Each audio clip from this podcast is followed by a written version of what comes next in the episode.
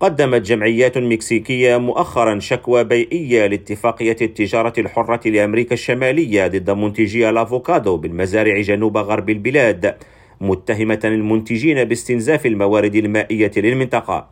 وأوضحت الجمعيات في بيان أن الشكوى التي أرسلت للجنة التعاون البيئية في الاتفاقية الإقليمية تشير إلى عدم التزام الحكومة بالقوانين البيئية المنصوص عليها لحماية النظم البيئية للغابات وجودة المياه من الآثار البيئية السلبية لإنتاج الأفوكادو في ميكواكان.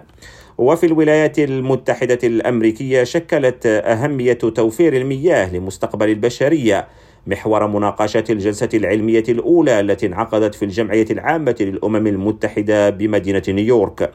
وحذر العلماء في هذا الاجتماع من أن الطلب على المياه سيتجاوز العرض قريبا وهو وضع يتطلب حسبهم تسعيرا ملائما للمياه وجعل أنظمة إدارتها والحفاظ عليها مستدامة. كريم عويفيارم راديو نيويورك.